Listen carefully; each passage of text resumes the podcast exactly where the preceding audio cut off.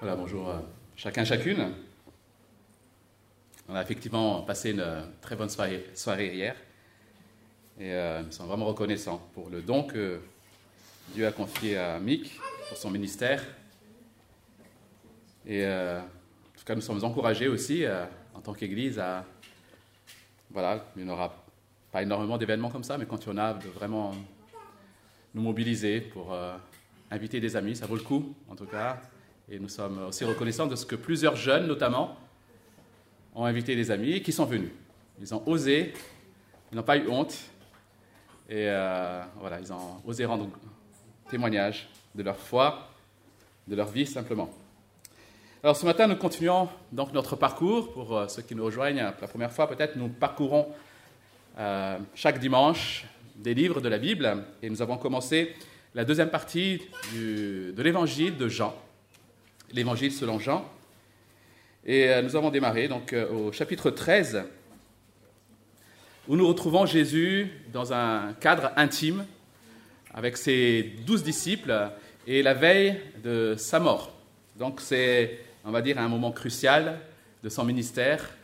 Et ce qu'il va dire dans ces chapitres sont importants puisque c'est les derniers mots, en quelque sorte, qu'il laisse avant d'accomplir son œuvre d'expiation, de, mort à la croix à notre place. Et euh, nous allons lire ce matin les versets 31 à 38. Jean chapitre 13, versets 31 à 38.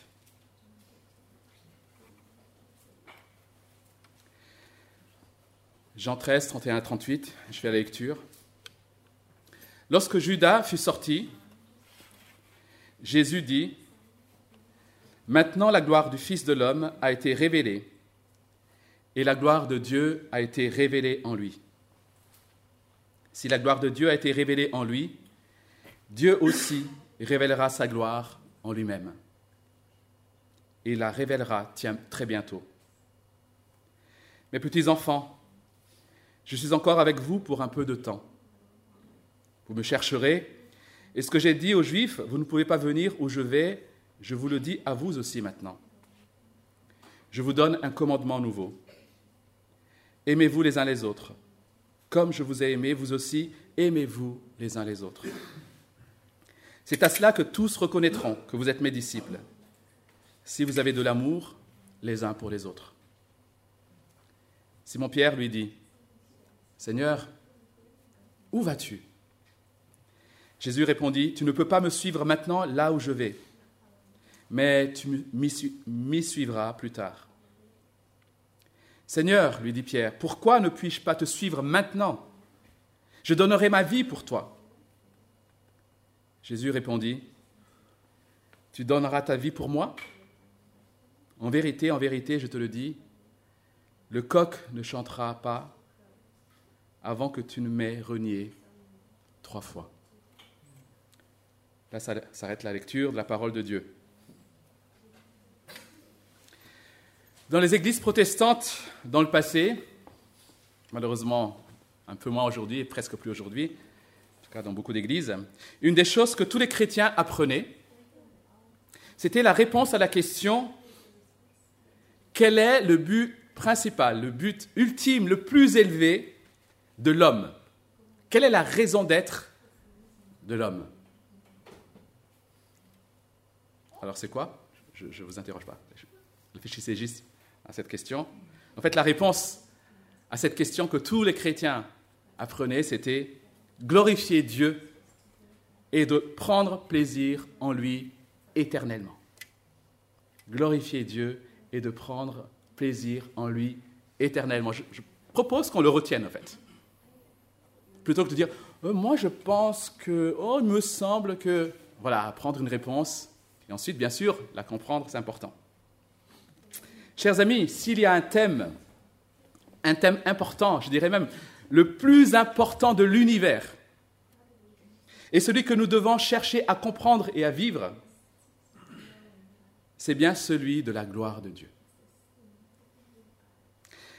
L'Église de Christ et chaque chrétien, chaque personne qui se dit chrétienne, devrait s'engager et doivent s'engager à vivre une vie à la gloire de Dieu. C'est notre but ultime. C'est notre priorité. Et la difficulté, c'est qu'il n'est pas facile, en réalité, de définir la gloire de Dieu. C'est quoi la gloire de Dieu? Alors, on pourrait dire que c'est la manifestation, je dirais, éclatante des merveilles, des attributs de Dieu.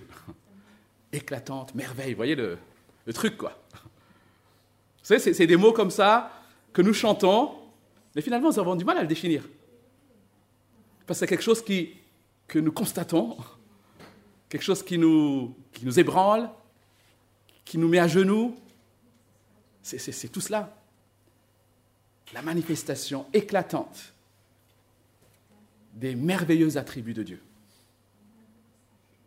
Dans les psaumes, par exemple, nous lisons que les cieux, la création, racontent la gloire de Dieu. Nous voyons par la création les merveilles des attributs de Dieu. Et ce matin, j'aimerais vous demander, quand vous, entendrez, quand vous entendez l'expression gloire de Dieu, à quoi pensez-vous en premier? Qu'est-ce qui, qu'est-ce qui vous vient à l'esprit? Comment, comment glorifier Dieu? Quand je dis, je pose la question, comment glorifiez-vous Dieu? À quoi pensez-vous? Ou comment glorifier Christ? Qu'est-ce qui vous vient en premier à l'esprit? Alors pourquoi est-ce que je pose cette question? Parce que dans notre texte, justement, il est question de la manifestation de la gloire de Dieu. C'est ça le, le cœur de notre texte. Et nous allons voir que Dieu manifeste sa gloire dans ce texte de façon renversante, de façon étonnante. Nous allons voir comment Dieu a manifesté sa gloire en Christ. Ensuite, nous verrons comment Dieu veut manifester sa gloire dans l'Église. Et enfin, nous verrons comment chacun de nous devons manifester la gloire de Dieu. Dieu a manifesté sa gloire d'une façon renversante. En effet, ce que nous constatons, c'est que Christ a manifesté la gloire de Dieu par l'humiliation. Deux choses qui ne vont pas ensemble.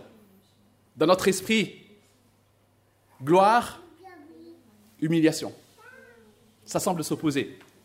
Et quand je vous ai demandé à quoi pensez-vous quand vous pensez à la gloire de Dieu, je suis certain que beaucoup ont à la, justement à l'élévation. Et pourtant, Christ a glorifié Dieu par son humiliation. C'est la première chose que nous constatons dans les versets 31 à 32. Encore une fois, je dis, nous nous trouvons ici dans un moment charnière de cette soirée intense et riche en émotions et en rebondissements. Jésus a annoncé qu'il allait être trahi. Mais avant cela, il a lavé les pieds de ses disciples. Enfin, que des, choses un peu qui, qui, ne laissent pas indifférent. Et Judas, le traître, justement, vient de sortir. Et il va sortir pour mettre à exécution le plan qu'il avait imaginé avec les religieux. Et la sortie de Jésus va signifier deux choses. Premièrement, les événements la, sortie de Judas, pardon, va signifier deux choses. Premièrement, les événements qui vont conduire Jésus jusqu'à la mort sur la croix se mettent en route. Sa mort est maintenant imminente et plus rien ne peut faire obstacle à cette issue. La sortie de Judas confirme cela. Mais la sortie de Judas aussi va permettre à Jésus maintenant de s'adresser à ses véritables disciples. Son ton va changer. Tout ce qui va leur dire maintenant, l'heure est réservée. Et pour cela, il fallait que le traître, en quelque sorte, sorte. Et c'est là que Jésus va faire cette déclaration tellement importante. Maintenant, la gloire du Fils de l'homme a été révélée et la gloire de Dieu a été révélée en lui. Alors le temps du verbe révélé ici est au passé. Il a été révélé. Ça montre que c'est quelque chose qui est entièrement accompli. Ah, je ne vais pas rentrer dans le terme technique ici. Mais c'est fait, c'est accompli, ça a été révélé. Alors la question qu'on peut se poser, c'est quand est-ce que ça a été révélé? Quand est-ce que ça a été révélé? Puisque c'est déjà fait. Et si on lit l'histoire, on peut se dire, mais qu'est-ce qui s'est passé juste avant pour que Jésus dise ça? Alors ça semble être peut-être le lavement des pieds. Il a lavé les pieds de ses disciples. Et c'est par ce lavement des pieds qu'il a manifesté la gloire du Père. Il l'a fait en s'humiliant, en prenant la condition d'un esclave. Et c'est certainement vrai. Mais ici, on a cet adverbe maintenant, maintenant, qui nous permet de comprendre que c'est là, c'est maintenant. Maintenant que Judas est parti, maintenant que le chemin de croix est grand ouvert, que la gloire de Dieu a été révélée. On comprend donc que Jésus a manifesté la gloire du Père sur la croix. C'est sur la croix. Alors vous allez me dire, tu viens de nous dire que c'est passé, maintenant tu dis que c'est sur la croix. Au fait, pour Jésus, le départ de Judas, et bien sûr parce qu'il est Dieu et souverain, pour Jésus, l'issue est certaine. Il va mourir sur la croix. Et cette issue est tellement certaine qu'il le considère comme étant déjà accompli. C'est déjà accompli. Ça y est. Tout ce qui était nécessaire s'est déroulé. La croix est la prochaine étape. Alors je fais une petite parenthèse ici, que je n'ai pas mis dans le texte, désolé Ali qui traduit. Mais c'est la même chose au fait pour nous, les amis. Quand il est dit que nous sommes rachetés, délivrés, libérés, glorifiés même. On voit dans la, dans la Bible qu'il y a beaucoup de textes qui parlent du passé. Parce que même si nous sommes encore en, lutte aujourd'hui, c'est une certitude, notre espérance est certaine. Elle est tellement certaine que c'est comme si c'était déjà accompli. Voilà pourquoi on parle parfois de déjà et pas encore. C'est pas encore là, mais c'est tout a été mis en œuvre pour que ce soit, ça s'accomplisse avec certitude. Et je ferme la parenthèse. Alors, lavement des pieds ou la croix? En réalité, ces deux choses sont liées. Puisque lorsque Jésus a lavé ses disciples, vous vous souvenez de la prédication, c'était il y a peut-être trois semaines, quand Jésus a lavé ses disciples, ce qu'il a fait, ce n'est pas simplement un exemple. Par le lavement des pieds, il a aussi annoncé l'œuvre de purification qu'il allait accomplir sur la croix. Donc, il a annoncé sa mort. Et maintenant, il va sur cette croix. Les deux sont liés. Et donc, c'est bien sur la croix que Jésus a manifesté la gloire du Père. Alors, vous allez encore vous poser la question, vous se poser la question, mais en quoi la croix glorifie-t-elle Dieu? Vous vous, souvenez, de la définition de, la gloire de Dieu? La manifestation éclatante des attributs de Dieu. Qu'est-ce qu'on voit à la croix? Qu'est-ce qu'on voit à la croix? On voit d'une part la sainteté de Dieu. On voit sa sainteté, un Dieu qui a en horreur le péché. Sur cette croix, le Fils de Dieu s'est écrié Pourquoi m'as-tu abandonné? Pourquoi? Parce qu'il a revêtu nos fautes. Et à cause de cela, il a dû être rejeté loin du Père. Parce que Dieu est saint. La croix nous démontre la sainteté de Dieu. Mais la croix nous démontre aussi la justice de Dieu. La justice de Dieu qui exige que tout coupable soit puni. Voilà pourquoi il a fallu que Dieu condamne nos péchés. Et sur la croix, Christ est mort à notre place en prenant notre condamnation. La croix manifeste la justice de Dieu. Mais nous savons aussi que la croix manifeste l'amour de Dieu. C'est par amour que Dieu a envoyé son Fils Jésus. Et c'est par amour que Christ est mort sur la croix. L'apôtre Jean qui a écrit cet évangile, dans sa lettre, dans sa première lettre, dira ceci au chapitre 4, verset 9. Si on peut juste afficher, je ne sais pas si je l'ai affiché, c'est pas grave. Voici comment l'amour de Dieu s'est manifesté envers nous. Dieu a envoyé son Fils unique dans le monde afin que par lui nous ayons la vie. Je ne l'ai pas affiché. Il a envoyé son Fils dans le monde comment? Pour démontrer son amour. Voilà comment son amour s'est manifesté. Sur la croix, nous voyons l'amour de Dieu. Sainteté, justice, amour de Dieu, mais plus que ça, la fidélité de Dieu. Puisque ce que Dieu a accompli sur la croix, il l'a prévu avant même la fondation du monde. Et cela s'accomplit parfaitement. Il est fidèle, il tient ses promesses, il accomplit son plan. Là, c'est l'accomplissement de plein de prophéties que nous voyons, que nous constatons et que nous contemplons sur cette croix. Dieu est fidèle. Ce qu'il dit s'accomplit. Et la croix le démontre. Et sur la croix, bien sûr, nous constatons aussi la puissance de Dieu. La puissance de Dieu comme nulle part ailleurs. Sur cette croix, Jésus a brisé toutes nos chaînes. Il a détruit le pouvoir du péché. Il a vaincu Satan. Sainteté, justice, amour, fidélité, puissance, et je suis sûr qu'on en loupe. La croix manifeste la gloire de Dieu, les amis. Et Jésus n'a pas subi cette croix.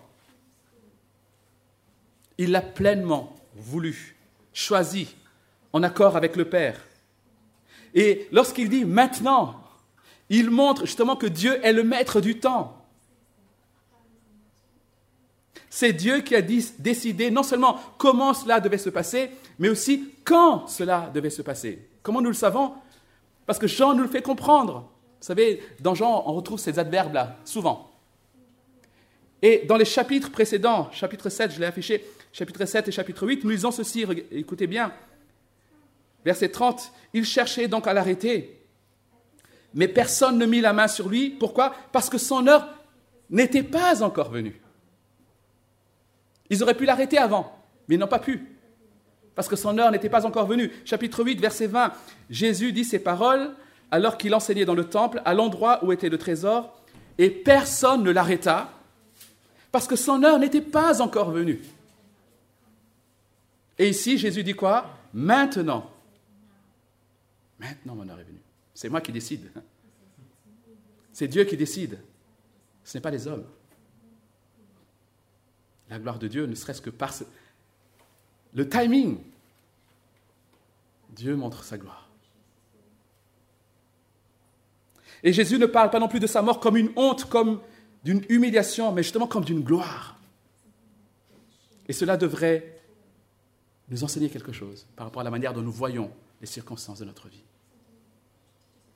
En Christ, Dieu a révélé sa gloire d'une façon éclatante, encore une fois, et renversante, par l'humiliation la plus extrême.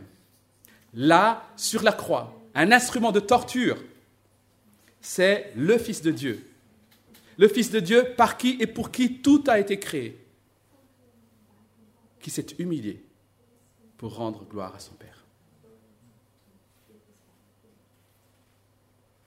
Que nos genoux fléchissent, que nous puissions tomber en adoration, que nous puissions contempler cette gloire manifestée sur la croix.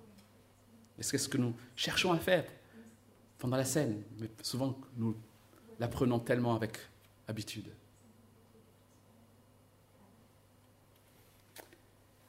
Christ manifeste la gloire de Dieu par son humiliation. L'Église manifeste la gloire de Dieu par l'amour en son sein. L'amour entre frères et sœurs. Alors, sachant ce qu'il attend désormais, Jésus va s'adresser à ses disciples d'une manière touchante. Regardez verset 33. Petits enfants, je suis encore pour peu de temps avec vous, vous me chercherez, et comme je l'ai dit aux Juifs, là où je vais, vous ne pourrez venir. À vous aussi, je le dis maintenant petits-enfants.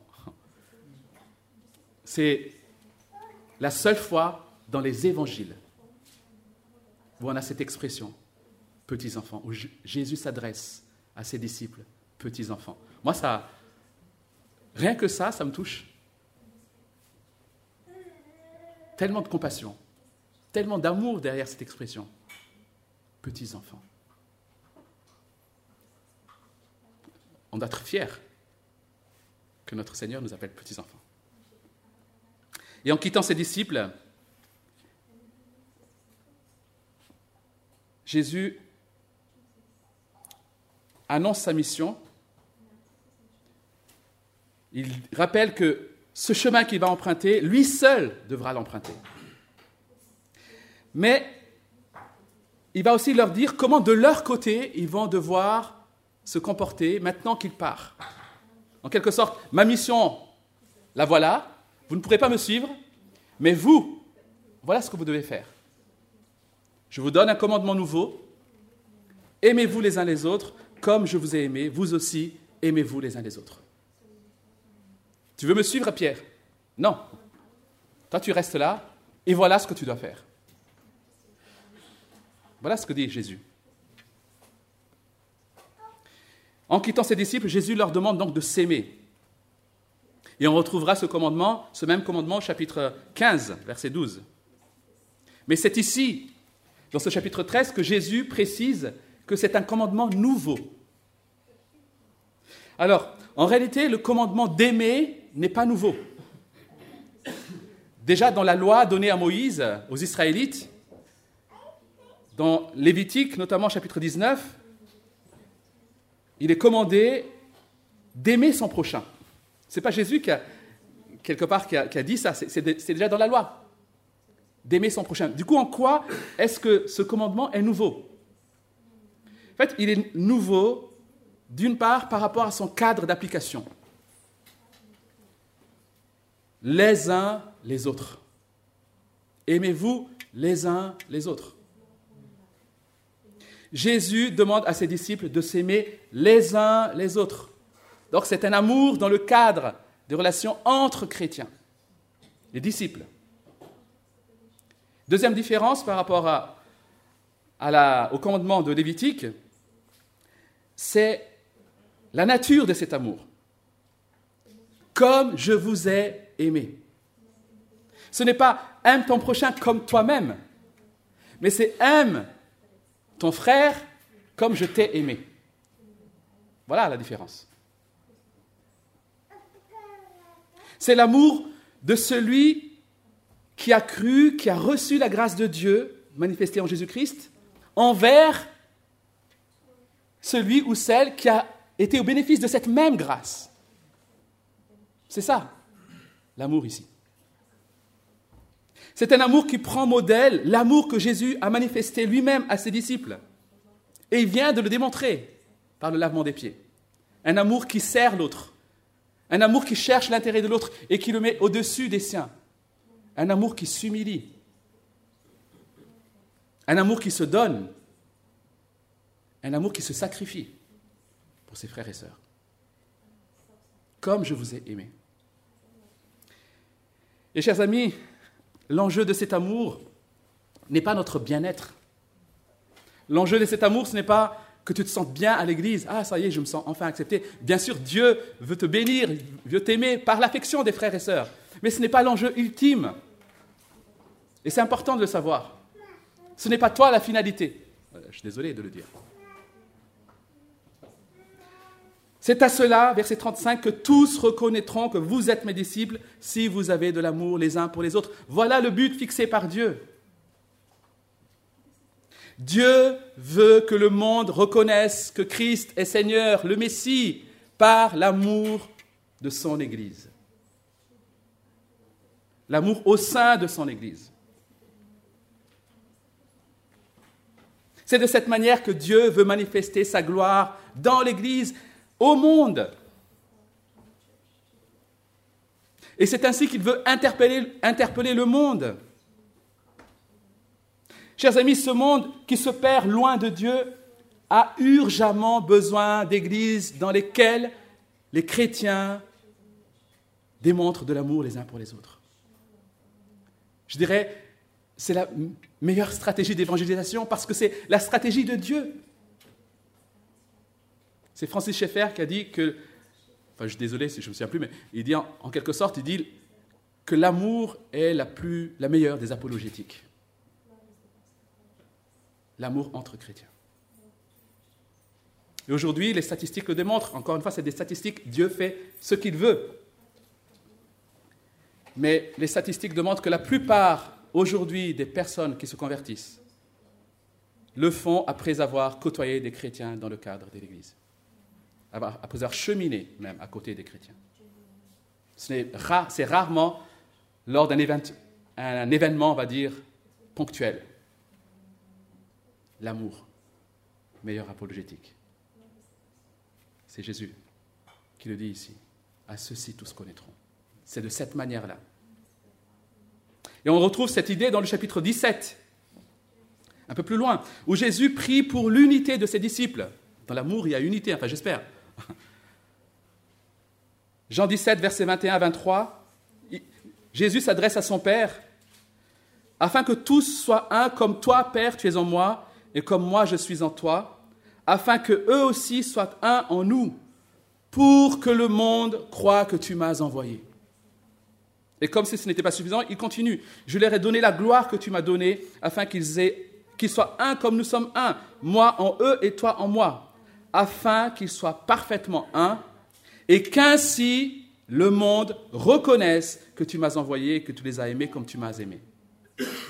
Deux fois, dans cette prière en faveur des disciples, Jésus a en vue le monde pour que le monde reconnaisse que tu m'as envoyé, en quelque sorte que je suis le Messie. Je suis le sauveur du monde. La gloire de Dieu, je, le rappelle, est le but ultime de l'Église. Et l'amour est la vertu par excellence par laquelle Dieu veut que cette gloire soit manifestée. Alors nous croyons à tort que c'est par des super miracles, par des choses grandioses, spectaculaires, que nous allons manifester la gloire de Dieu, que nous allons manifester le règne de Christ dans l'Église. Jésus nous enseigne ici que c'est dans l'amour que nous aurons les uns pour les autres que la gloire de Dieu sera manifestée. Je ne dis pas qu'il n'est pas manifesté dans les miracles. Mais ce que nous devons rechercher avant tout, c'est cet amour-là. Toi qui es disciple de Christ, toi qui te dis que l'Église Rennes Nord, c'est ton Église, comment vis-tu aujourd'hui ce que Jésus demande ici? Je te laisse quelques secondes. Comment le vis-tu concrètement? Chers amis, si notre amour n'est pas supérieur à l'amour que nous trouvons dans le monde, en quoi cela glorifie-t-il Dieu? En quoi le monde sera-t-il interpellé? Vous savez, si vous avez fréquenté un peu les associations dans le monde, ou même les clubs sportifs ou autres clubs, vous avez certainement, pu constater que les membres de ces, associations ou clubs sont capables d'une certaine forme d'amour mutuel. On y trouve aussi de l'entraide. Alors si notre amour se limite à l'amour qui est connu dans ces clubs, en quoi Dieu est-il glorifié? L'amour que Dieu attend, l'amour que Dieu nous donne aussi c'est lui qui nous équipe de cet amour-là, est supérieur à ce que le monde connaît. C'est un amour surnaturel. C'est un amour qui, qui nous vient de Christ. Christ en nous. Quand Paul écrit à l'église de Corinthe, où règne la division, la jalousie, il va leur décrire la nature de cet amour qu'ils doivent rechercher par-dessus tout. Eux, ils recherchaient les dons, etc. Ils étaient jaloux. Ah, toi, tu as ceci, toi, tu as cela. Et Paul, il balance chapitre 13. En fait, avant, juste avant le chapitre 13, la fin du chapitre 12, il dit recherchez le don par excellence. Et c'est quoi Chapitre 13, c'est l'amour. Verset 3, 1 Corinthiens 13, verset 3, et si je distribue tous mes biens aux pauvres, si même je livre mon corps aux, flammes, mais que je n'ai pas l'amour, cela ne me sert à rien. Ce n'est pas parce que tu fais de beaux cadeaux de temps en temps à un frère, une sœur, que ça y est, tu lui as montré que tu l'aimes. Tu peux le faire pour des motivations égoïstes, pour satisfaire ton besoin de justice ou de propre justice. Et voilà pourquoi Paul continue en disant, l'amour est patient, il est plein de bonté. L'amour n'est pas envieux, l'amour ne se vante pas, il ne s'enfle pas d'orgueil, il ne fait rien de malhonnête, il ne cherche pas son intérêt, il ne s'irrite pas, il ne soupçonne pas le mal, il ne se réjouit pas de l'injustice, mais se réjouit de la vérité. Il pardonne tout, il croit tout, il espère tout, il supporte tout. Alors je pense souvent, lorsque je parle, je, réfléchis à ce texte, je pense souvent à Jésus, fils de Dieu, fils parfait, qui, qui n'a aucun péché en lui et qui sait tout. Et ce fils de Dieu-là, pendant 30 ans, il était dans ce monde corrompu. Il a fréquenté des hommes et des femmes pécheurs. Il a vu la corruption dans leurs pensées, dans leurs paroles. Il a vu tout ça. Et pourtant, il les a aimés. Je pense à ces douze disciples qui sont loin d'être, encore une fois, des lumières et des saints. Il y avait de là de l'égoïsme, de la jalousie, certainement. Et Jésus les, les appelle petits-enfants. Qui sommes-nous, chers amis, pour s'éloigner des autres sous prétexte qu'ils ne sont pas assez saints?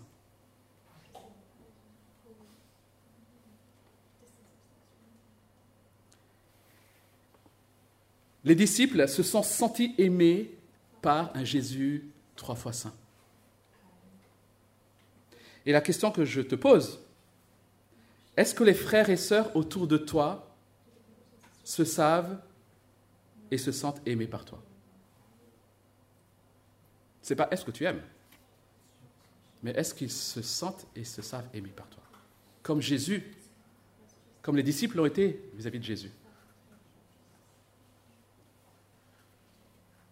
Dans ce monde où nous sommes hyper sollicités, nous sommes toujours très occupés, et pas toujours pour des bonnes choses, où la liberté individuelle, l'épanouissement personnel sont déifiés, sont élevés au, niveau de Dieu. Chers amis, nous devons faire de l'amour pour les frères et sœurs une discipline de vie, une priorité. Ce qui veut dire que dans notre gestion du temps, de nos loisirs et de notre argent, à un moment donné, il va falloir faire des priorités.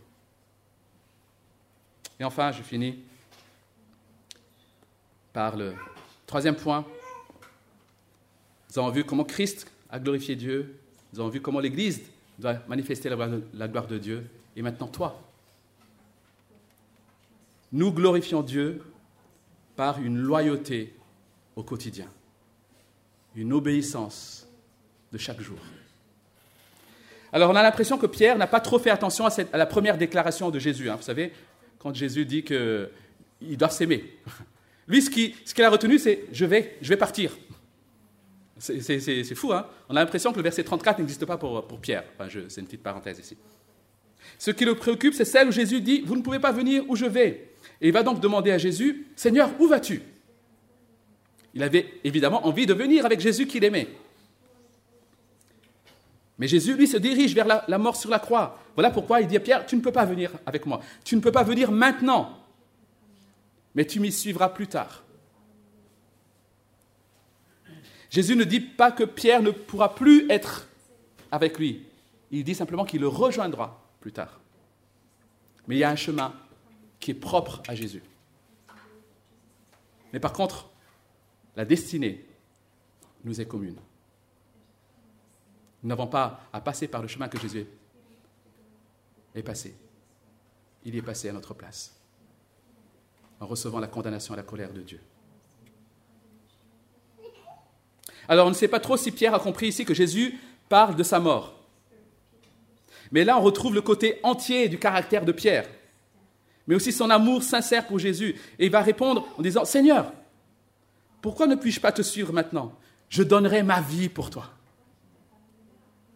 Et Jésus répond, Tu donneras ta vie pour moi?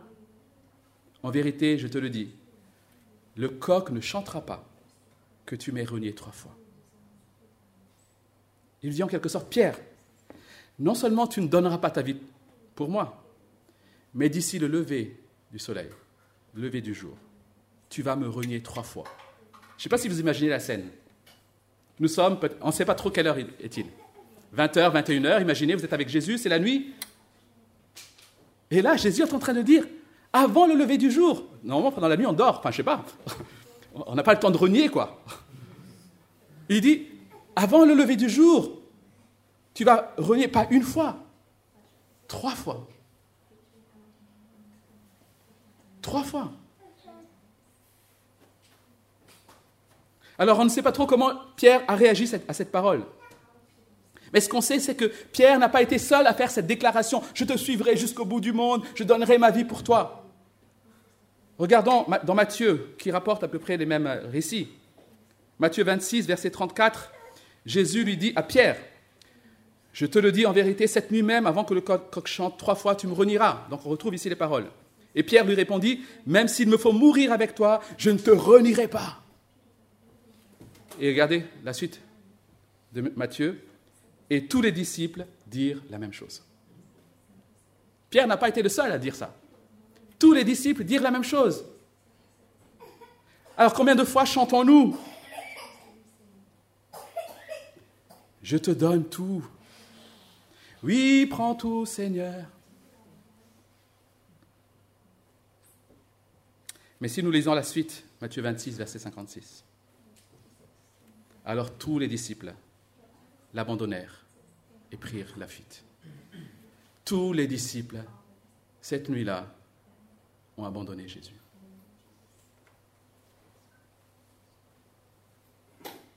Nous chantons, je te suivrai, prends tout, je te donne tout. Nous pensons souvent que la gloire de Dieu est le mieux révélée par nos grands exploits, nos grandes réussites et même nos grands sacrifices. Tu te rends compte? Il a quitté son boulot pour se mettre dans un, ministère à plein temps. Waouh En réalité, on est beaucoup à pouvoir faire ça. Je suis désolé. Hein. Comme lorsque, je fais une parenthèse encore, comme lorsque Paul demande aux hommes d'aimer leur femme comme Christ a aimé l'Église et s'est donné pour elle. Alors, bien sûr, tout homme, enfin je l'espère, est capable de mourir pour sa femme en se mettant devant quelqu'un qui l'agresse, par exemple. Oui. Mais quitter son fauteuil pour aider sa femme, c'est du coup plus difficile. Et l'exemple de Pierre nous enseigne que Jésus veut se glorifier dans nos vies par notre loyauté au quotidien par nos, pas d'obéissance de chaque jour, par notre obéissance à Dieu.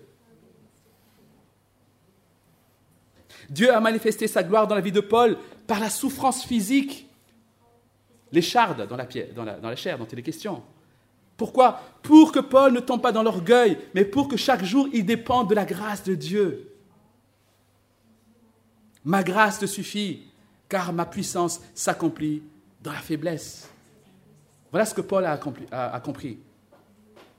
Alors ce matin, tu as fait de belles déclarations à Dieu.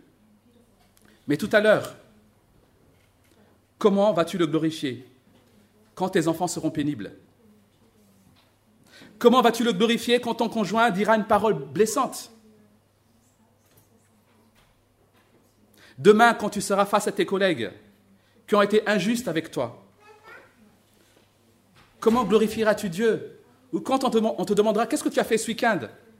J'étais à un concert, un génial concert, un rappeur, etc. Waouh, c'était top, il y avait du monde, Ouh, il y avait de l'ambiance. On ne sait pas que c'était dans un cadre chrétien, machin. Comment vas-tu réagir demain? Chaque acte d'obéissance, chaque renoncement au quotidien, chaque situation où notre dépendance à Dieu est éprouvée, sont autant d'occasions qui nous sont données pour glorifier Dieu. Chers amis, nous avons un Dieu vivant et glorieux que ce monde a urgemment besoin de connaître. Et la Bible nous enseigne que ce Dieu que nous adorons se préoccupe de sa gloire avant tout. Il veut que sa gloire soit reconnue par toute sa création. Christ, en venant sur terre, a révélé cette gloire. Et il l'a fait d'une manière surprenante et renversante en s'humiliant jusqu'à la mort sur la croix. Nous qui disons aimer Dieu, qui sommes disciples de Christ, devons aussi nous préoccuper de la gloire de Dieu, comme lui se préoccupe de sa gloire, comme Christ s'est préoccupé de sa gloire. Ce n'est pas à nous de décider de quelle manière nous voulons glorifier Dieu. C'est lui qui décide comment il veut être glorifié, comment il veut manifester sa gloire. Et à l'Église, il demande l'amour. Dieu veut qu'en tant qu'Église, nous manifestions cette gloire par l'amour que nous avons les uns pour les autres. Et Dieu a voulu qu'en tant que disciples, nous manifestions cette gloire par notre loyauté au quotidien, par nos pas d'obéissance, lorsque nous quitterons ces lieux. À lui toute la gloire. Amen.